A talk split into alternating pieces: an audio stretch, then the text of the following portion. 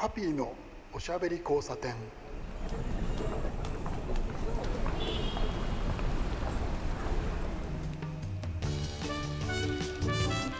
こんばんは。ハピーこと飯塚敦です。今夜も聞いてくださってありがとうございます。えー、もうですね7月も、えー、半ば過ぎまして後半に、えー、入っても後半の半ばぐらいの感じですけれど、えー、今月の月末は、えー、30日ですね、え、土曜の、え、牛の日ということでですね皆さんうなぎを召し上がるというそういうような、え、方が多いと思うんですけど僕もうなぎはとても好きなんですけれどねあれうなぎっていうのはそのどうしてなのかななんて話話は割とウィキペディアなんていうのを見るとですね書いてあってあの平賀源内がなんて話が出てくるのを皆さんもご存知ですよね。えー、もうそれとは関係なくですねうなぎはあの四六時中四六時中食べられる食べられるほど、えー、お財布があのこう満タンにはなってないんですけど好きで、えー、ちょこちょこ食べたりとか、えー、しますけれど夏はねやっぱりちょっとその自分の好きなものとかちゃんと体にあの入っていってぐるぐる体を回してくれるようなものをね食べるといいと思うんですよであとはその食べ過ぎ注意ではありますけど体を冷やすものとかね果物なんていうのも、えー、ちょっとですねそのあの食欲がないからっていうわけではないですけどでもそういうのでその食欲出してねあのちょっと体を持たせなきゃいけないですね。今日もスタジオに来る時にずいぶん汗かきました。しょっぱいものねちゃんと取らないとダメ。水分と、えー、塩分ちゃんと取っていかないとちょっとですね危険を感じぐらい感じるぐらいのね、えー、外の温度ですね。東京はずいぶんそんな感じで札幌の皆さんはね湿度が低いだけマシなのかな？どうなのかな、えー、久しぶりにちょっと札幌なんかもね遊びに行ってみたいななんてちょっと思ってるんですけどね。羨ましいですよね本当にね、えー、でもそれはそれなりにやっぱり日本全国暑いんですよね。暑い暑いばっかり言ってると本当にですね気分まで暑くなっちゃうんで少し涼しい話なんかもしたいなとは思ってるんですけど今日久しぶりにゲスト会です。ハッピーのおしゃべり交差点。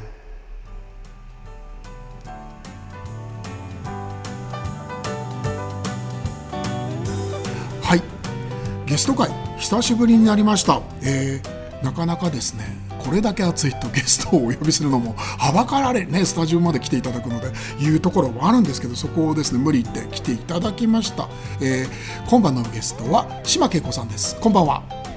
こんばんは。改めまして島恵子と申します。えー、職業は PR コンサルタント、まあ、広報企業さんの広報とか PR の、えー、ご相談支援をさせていただいています。その他にも、えーと、ライティングとか編集とかそういった何でもいただけるお仕事をやらせていただいております。よろしくお願いします。よろしくお願いします。いやあの広報さんっていうのなかなかその皆さん広報というそのなんて言うんでしょうね職業。あの、うんかなりいろいろなところでその今は昔と違って広報というキーワードを聞くことも多いと思うんですけど、ね、意外とその仕事内容って知らない人多いんじゃないだろうかって思うんですよ。そうですかね。あのすごい分かりやすいところで言うと例えば新製品が出るとかっていうと記者会見みたいな記者発表会とかをやると思うんですけど、はい、タレントさんがいらしてこうキラキラとやったりする。ああいったものを企画してこう運営をするのもお仕事ですし、えー、普段例えばですけどあんまりやりたくないですけど不祥事があったらあの社長が謝ったりする。ああいうものも全部、えー、なんだろうな。監督するようなところですね。企業さんから発表されるようなものは全て、まあ、広報の手を通っている。そういう仕事になります。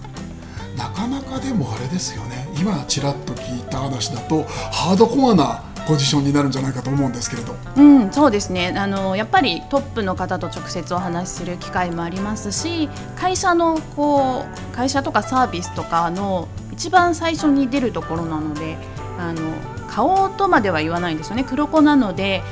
自分たちが表に出るっていうことではないんですけど出ていく情報を全部自分たちでちゃんと管理してどういうふうに出すとこう市場にとっていいのかとか、まあ、たくさんの人に知ってもらえるかっていうのを考えたりするところそこから始めるお仕事になるのでそれがまあサービスだったりものだったりいろいろ変わるんですけど気持ちは全部一緒ですよね。一番のファンにでいられるかとか、はい、そういうところは私は大切にしてます。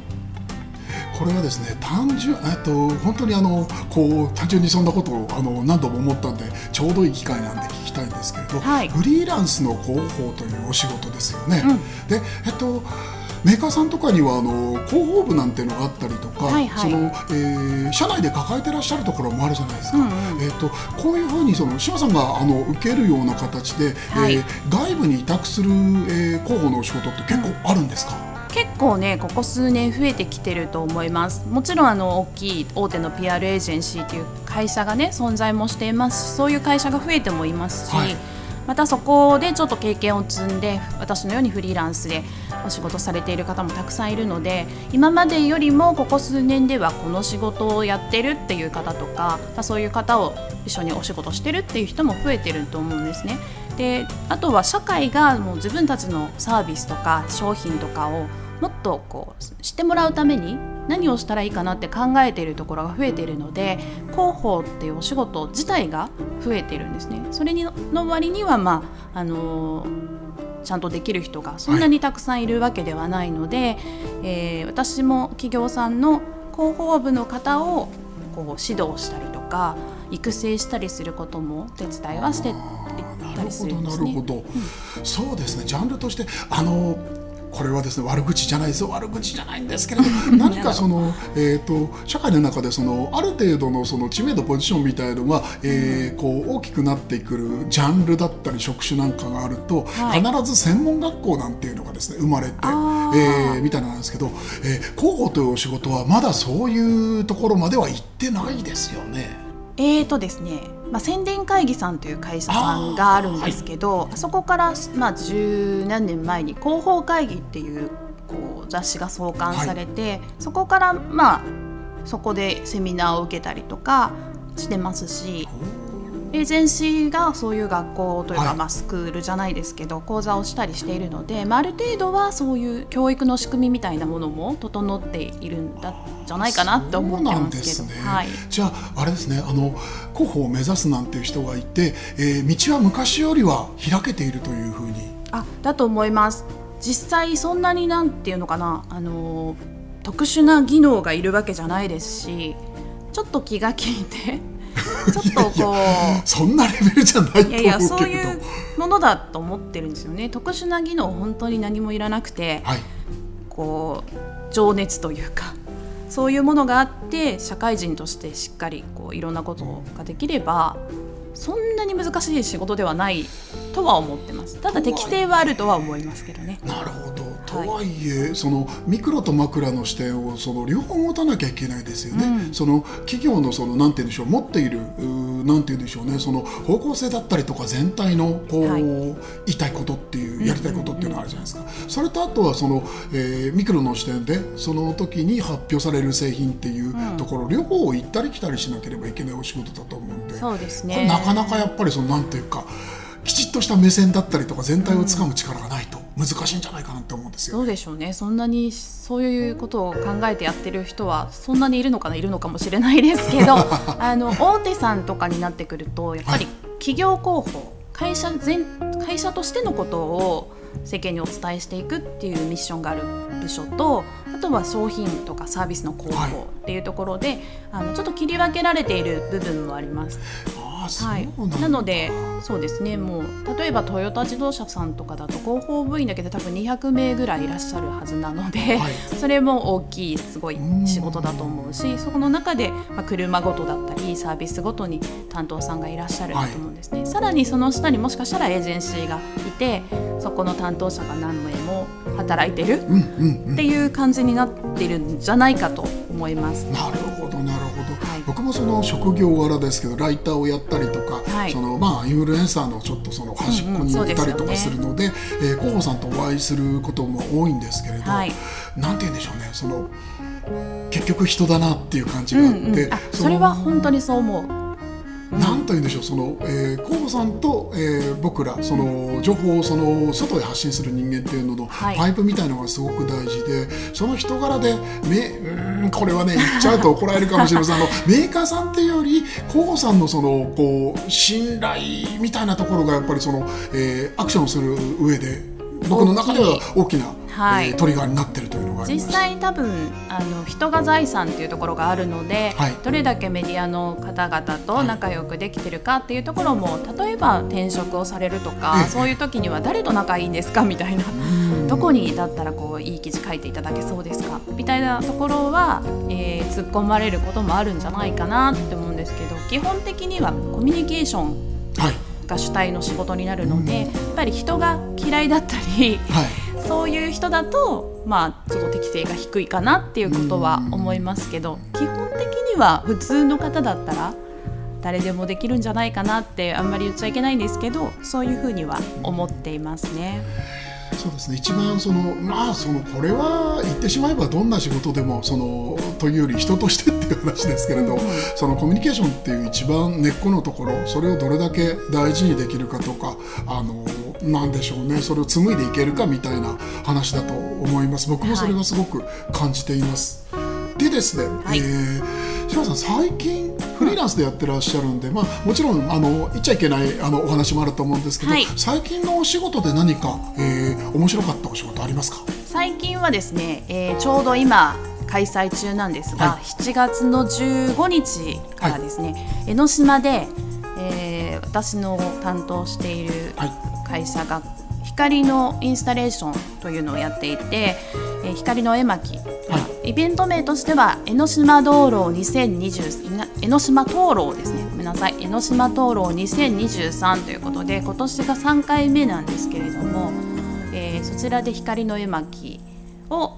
という、まあ、インスタレーションをはい。展開しています。非常にあの美しいちょっとラジオなのでお見せできないんですけど、はい。非常に美しいあの夜の演出になっているので夜のデートにぴったりなのでぜひ足を運んでいただきたいと思ってます。えーもう3回目ということはですね、うんえーコロナの中でスタートしたということですね。そうなんですよなので1年目は10日で終わってしまいまして で2年目昨年はまああの会期中ずっとできたんですけれども、やっぱり人が少なくてあ今年は本当にインバウンドも戻ってきてるので、はいすごい人が、まあ、予想されております。ーなるほど、はい。これはあの地域としては江ノ島、えーだけということではないんですね。その近隣までということでしょうか、えっとね、こちらに関しては江ノ島灯籠2023に関しては、はい。江ノ島の中ではい。完結してますけれどもほど。はい。まあ、この時期あの片瀬とかねあの辺はいろいろあるのであの一日楽しんでいただけると思います、であと江ノ島灯籠に関しては、えー、ともう16回かなやってるもので私の担当しているところが3年目になります、江ノ島神社の、えー、随神門からヘツ宮にかけて、えー演出光の演出がされているので、まあ、想像を歩いていただくにはとてもいいと思います。これはあれですね歩き回って楽しいというタイプのイベントそうそうそうなんですよ、ただですね江ノ島って夜が早く終わっちゃうんですよ。そうそう意外とね。そうそう。いえば。ただまあこの時期は、えーサムエル・コッキング園とかあの辺はシーキャンドラの灯台みたいなのええあるじゃないですか、あそこも9時ぐらいまでやっているはずなのであそうちょっとあの営業時間は各施設をご確認いただきたいんですけども、一応大丈夫。あいいですね、はい。ちょっとこう夕涼みがてらという感じで。そうそうやっぱり夜は涼しい風が吹くので、うんとてもいいと思います。ちょっとですね鎌倉あたりは本当にあのまあその夏というとあのハイシーズンのイメージがありますし、まあ海というところなんですけど、はい。まあ昼間暑い。暑い。本当に暑い。そうそうみんなですね外歩いてられないと思うんですよ、逆にだから夕方から出かけて江ノ電に乗って江ノ島に行ってなんてのはちょっと楽しそうですよね。そうなんですよ。このイベントもちろんあの江ノ電さんもやってらっしゃるので、あのいろいろポスターとかもですね小田急の沿線はい各駅にも展開してますし、江ノ電さんにも展開してるのでぜひご覧になって足を運んでいただきたいなと思います、実際見るとねあのプロジェクションマッピングとはちょっと違うのであ光量がすごく光の量ですけどええ。すごく多くてもう感動していただけると思います。手前味噌ですが。あのこあの結構いろいろなところでプロプロジェクションマッピングというのをやるところ増えたんですけれど、はい。意外とまだ見たことない人も多いんですよね。うん、なんかねプロジェクションマッピングってすごくこうリアルな感じのものが多いんですけど、はえー、と私たちのやっているものはもうちょっとなんていうのかな。あの紙芝居とか影みたいなものも使っているのでもちろんレーザーも使ってるんですけど、すごくこうレーザーの光とかがこう強くてレーザーだけじゃないですね。あの影の光が強くて、はい、幻想的なんですよ。余白があって楽しめるっていう感じなので、はい、ちょっと説明がね難しいので、はい、ぜひあのご自身の目でご覧いただけると嬉しいなと思っています。なるほどなるほど。ちょっと僕もですね、えーやってるのはその島さん経由で去年も見ていて知ってたんですけれど。そうですね。直接こういうふうにお話を聞くとですねちょっと行ってみたくなるんですぜひ。こことこちょっとあの湘南方面出てないんで、うんうん、カレーを食べつつ、はい、僕のそうですよね。近くにねいろいろあるので。はいいろいろありますね。私も行くとあの食べたりすることあるので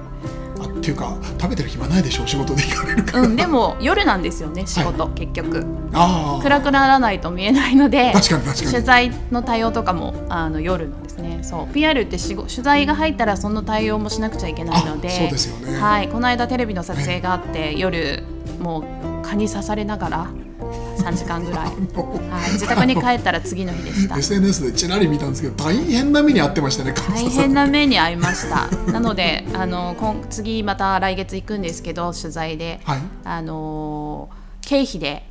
蚊取りの蚊よけのなんていうんですかギアを買ってもらいました、はい、あれね結構な金額だったんでそうそう買いました。あれは仕事からしょうがないですね。いやもう絶対な,、なかったらもうまた次もこんな感じになっちゃうのでそれはちょっと辛いなと思って。なるほど買っていいですか？やっぱり時間帯的にはあれですね夕方以降夜になって暗くなって日が落ちてからっていうのがやっぱり楽しいです、ね、点灯が6時半とかなので、はい、まあ昼間にこう海か爽やかな感じの、まあ、暑いですけど楽しんでいただいて、はい、えー、6時半過ぎてきたらちょっと眺めてもらって、はい、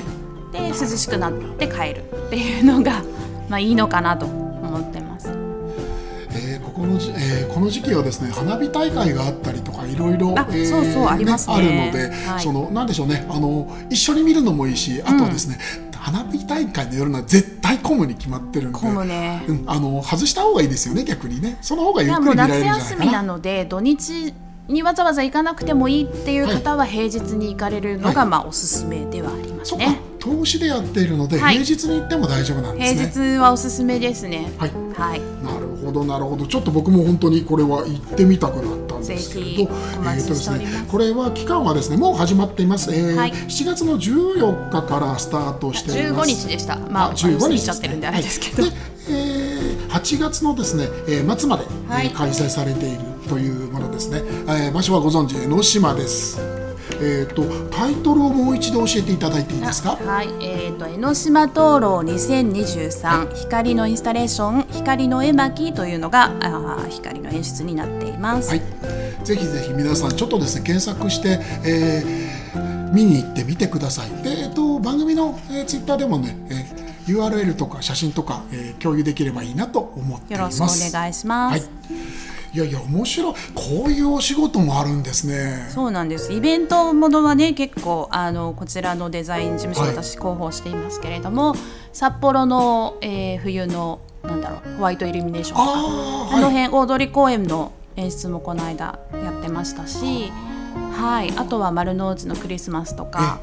おそらく今年は、えーと、大阪グランフロントのクリスマスとかも、はい、やらせていただきます。別に製品だけじゃないですもんねこう、うん、全然違いますね。本当にそのなんていうんでしょうあありとあらゆるその、えー、社会活動だったりそのそういうところで広報という部分必要なわけですよね。そうですね、うん。面白いなと思います。でですね、あの志麻さんとは今、えー、グリップというですね、えー、ビジネスチームで一緒にお仕事を、えー、させていただいてるんですけど、はい、その話はねさっきあの収録の前にしてたんですけど、はい、グリップの話はね別の回でちょっとお話をもうぜひここも新しいことをやろうとしているので、ね、たくさん面白いことねいろいろ、はい、食に関しての面白いことをいろいろ考えて、えー、アクションをしているという、えー、ビジネスチームでその話はねまた別の回で、えー、おしゃべりを、えー、しようと思ってますし、はい、志麻さんにももちろん来ていただこうと思ってるんですけど、はい、まあ、食関係のお仕事もいろいろされてるじゃないですか、はい、広報のお仕事で食というところもありますよね。そうですね、えっと、今現在はないですけど、はい、過去には結構新店のオープンをする時とかあとはこうシンガポールのこう郷土食みたいなものを日本で広めたりとか、まあ、レストランだったんですけど、そういったものもやってますしあとは今ちょっと考えていることとかもあるので、ええい。ろいろ食回りはありますけれども、まあグリップでやりたいというかやろうとしていることもありますのでそこはちょっとまたぜひ次回はい。お話ししたいかな。っとでも本当に食というのは僕もその、えーイベントに絡んでみたり、えー登壇仕事があったり、えー物を書いたりとかするんですけど、えー食というそのワードを入れるとですね、えー ちょっとやらしい言い方をしますけど集客上がるんですよね。ああそうなんです。えそっかイベントやると普通のイベント例えばそのトークイベントがあったりとか、えーあとは出版記念イベントがあったりとか僕の場合はいははい。そういうその出版関係とか文書関係なんですけど、そこにですね僕の場合はあの食をメインに書いてるんで、はい。ちょっと試食が入ったりとかするとですね、いきなりあの 集客が上がったりしてですね、お前ら何して何しに来るんだっていう感もあるんですけど、はいはい。ありますよねそういうのね。ありますね。やっぱり一般の方もあの食べることって絶対人生の中で必要なので、はい。美味しい情報とか新しい情報そういったものを求めてるので、はい。私たちもそういうものを提供するしメディアの方も探してらっしゃる、はい。そういうことかなとは思いますよね。えー、と PR タイムズという、えーあれはウェブ媒体でいいんですかね？そうですね。PR タイムズっていうのはもともと私たち、まあ、プロが使っている、えーなんだろうな配信サービスなんですよ。あそうですね。あそのう。えっ、と PR のそうですよね。あの、なんていうんですかあの配信をまとめてる会社というようなまあ、ワイヤードサービスって言うんですけどはい。もともとは共同 PR さんとかがやっててあったんですけど、はまあ、PR タイムさんがこうやられてすごく大きくなった。で一般の方もその存在を知るようになって一般の方も情報を手に入れやすくなっているんですけど基本的には私たち、まあ、プロというか PR のものから言うとメディアの方に情報をこうあまねく広げていきたい時に PR タイムズに登録していらっしゃるプロの方、まあ、メディアの方があのそれを見てくださってあ取材したいなとか掲載したいなって思っていただくようなものですね。すよね。信サービス。メディアさんとその、えー発信をしたい人の間に立ってこう、そういろんなものをこうはい。やり取りする情報ですよね、やり取りするような、えー会社さんだと思って。僕も実はその、えー SNS で、えーフォローをしていろいろなはい。新しい情報をもらってるんですけど、あれなんか僕すごく拾えるえーものが多いなと思って見てるんですけどね。食関係も随分多いんですよね。多いです。食はすごく多いし、あのー本当にいろんな情報が集まっているのでそうですね報道関係者じゃなくても全然フォローできるのでいろいろ見ておくとトレンドがわかるかなとは思います、ね。僕は割とその部外者感があるんで あえて言っちゃいますけれどその情報もその玉石混合というところがあると思うんですよ。うん、そうですいうものをそのなんて言うんでしょうね。その僕の場合はですけれどそのうんなんでしょうね。情報の発信をするのでそれを、えー、と選んで、えー自分のそのフィルターかけて出したりしなきゃいけないんで、はい。あれが結構大変だというところがあって。そうですね。もう本当にすごい量なので私の知っているこう、はい。メディアの方とかは本当になんかもうタイトルでビビッとこなかったら見ない捨てちゃうとかっていう方もたくさんいるので私たちからするともう頑張って興味を持ってもらえるように展開しなくちゃいけないんですけれども、まあ、見る人からね見るとこういっぱいありすぎて分かんないっていうのもあるかもしれないですけど、検索も相当できるので 自分の関心のあるところだけでも見るのも面白いかもしれないですね。本当に検索を使わないと情報の渦みたいになっちゃう感じがあって、はい結構大変だなとも思うんですけどただそれだけに随分便利に使わせていただいてて逆にああいうので、えー勉強になったりするところも結構あるんですけど季節のそのやっぱり季節シーズンになると食べ物関係もちろんファッションだったり他のものもそうなんですけれど、えーシーズンに合わせたリリースが随分出てる感じがあって今やっぱりその夏なんで、えー果物とか野菜のリリース多いなっていう感がありました。うん、そうですね。ちょっとこう食べ物のは全部見切れてはないんですけど、ええやっぱり生産者さんから直接はい情報が展開されるのが最近の特徴だと思っていて、はい、そういうふうに使われているのもあるんじゃないかな。一次産業で、えーいろいろな活躍されている方なんかも今は多くなりましたけれど、なかなか今まではそのそういう方がなんて言うんでしょうそのメディアとつながったりとかっていうのは難しい時代が長く続いた感があるんですよね。はいはい。ちょっとその空気がその PR というもので変わってきたなというのは感じてます、知らなかったんですよね。今まで皆さんが自分たちがいくいくら良いものを作っていても、はい。お届けするこう方法を知らなかったんですけどそういうものがはい。最近出てきたのでえ一般の方も、ね、そうやって出しやすくなっている、はい。それはあるかなって思ってます。知ってもらうっていうのはねなかなか大変なことだと思うんですよ。で知って変もらうための方法を、えー知っている。はい。それだけで随分そのなんて言うんでしょう自分が大切に育てたもの作ったもの、世に出したいものっていうのの価値が変わりますよね。変わると思いますね。それをお手伝いするのが、まあ、私のような立場の仕事はい。なんですけど、とても大事なポジションだと僕は思います、はい。あのそうだからですねあの知らないこと知っていること知ったらば楽しかったことっていうので全然話が飛ぶんですけど、はい。桃桃なんですよ僕はあ桃ね。はい。えー今シーズンですけれどもうでも7月も終わりですからぼちぼち、えーラストスパートラストスパートに来てるんでしょうかね。関東地方はそうだと思います。硬い桃好きなんですよ。うんワッサーですね。ワッサ硬い桃というのがですねあの意外とその桃好きだって言ってる人で、硬い桃知らないとかあいや硬い桃はちょっと柔らかくしてから食べ違うの。硬くて甘くて美味しいのがあそうるの。そうそうあのー山梨県民は硬くて甘い桃が好きだと思うんですよ。みんなそう言うんで、ねはい多分山梨に僕も通うようになりまして、あのはい。桃農家さんに直接買いに行ったりとかするんですけれど、うんうん、みんなそうですね。そう皆さん硬い桃を勧めるんですよ。そう。ただそれはですねあの私の母なんかはやっぱりふわふわと柔らかくて、なんていうんですか水がジョワーって出るようはない。ものが好きなんですけど、私、まあ、山梨に縁があって、はい。大学山梨に行ってたので、非常に地元の子が桃をくれたりすると「硬っ!」みたいな最初すごいびっくりしたんですけどでも硬いけど甘いんですよね。はなのですごく不思議な感じだったんですけど、まあ、地元の人結構硬いの好きよっていうことなのでなるほどって思ってましたけど。桃の食感でカリッとするっていうとみんなハテナ顔になるんですけどあれ山梨の人たちはみんな知ってますよねみんな知ってますね。だから硬いやつとかってう言って買っているので、まあ、あとはそのワッサーっていう本当に硬い種類の桃はい。もあるので、なんか硬いの好きなんだねっていう。まあ甘くて硬いのでいいですけどね。そのそういう種類なのでちゃんと甘いです。全体で見るともう硬い桃の時期は過ぎたんですよね。今ね、うん。えっ、と私の知り合いの長野の農園さんはこれから出るかな？ワッサーに関しては、そうですね。ただ普通の桃の硬いやつはわからないですけど、はワッサーはこれこれからって言ってたような気がしますね。なるほどなるほど、はいなんだかんだでですねもう30分喋っちゃってるんですけど、はい。桃の話がだんだん盛り上がってきたところでそう止まる桃ね。のは僕はすごく残念なんですけれど、はすいません。あのエンディングもちょっと残っていただいて、はい。ちょっともやもやした桃の話をちらっとだけ聞かせてください。わかりました。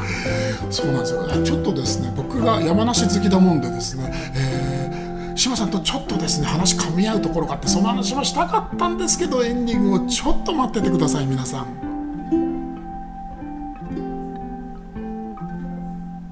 ハピーのおしゃべり交差点。はい、今日のゲストは島さんなんですけれど桃話で最後グイッときたんですけれどちょっと後半に持ってきすぎたな感がちょっとあってすみません。いやでもやめらんないです。僕も本当に桃大好きで。ねえ。シーズン的にはもうそうですね。そぼちぼちですよね。お盆ぐらいですかうん、私もねそこまで詳しいわけではないんですけど、夏は農家ではないのでそこはちょっとあれなんですけど、みんななんかこう夏そうですねお盆ぐらいまではなんとなく桃を買ってたり食べてたりするような印象はありますかね。うん。山梨ね、フルーツ王国なんて本当に僕通うようになって、えーはいはい。ぶどうでしょ、えー、桃でしょ、それからさくらんぼもあるしそう。本当にね美味しいもの多くて。山梨は本当に何でもあるんですよね。いい東京から1時間ちょっととかで行けちゃうのにすごくたくさんの種類そのうそうそう。本当にそうはい、美味しい果物もありますあとしトウモロコシも最高に美味しいのができるし。はい。ですね、そういう、えーところにです通いまくりの、えー最近の僕なんですけれど、えーちょっとですね話もっとしたいなっていうのがあるんですけど、えーはい。さんにはまたぜひ、えー来ていただければと思うんですけど。はい。どうぞよろしくお願いします。ね。あのまだお話ししたいこといっぱいあるのでぜひお招きください。えー今晩のゲストは島恵子さんでした。ありがとうございます。ありがとうございました。えーお相手はハビーこと飯塚敦でした。おやすみなさい。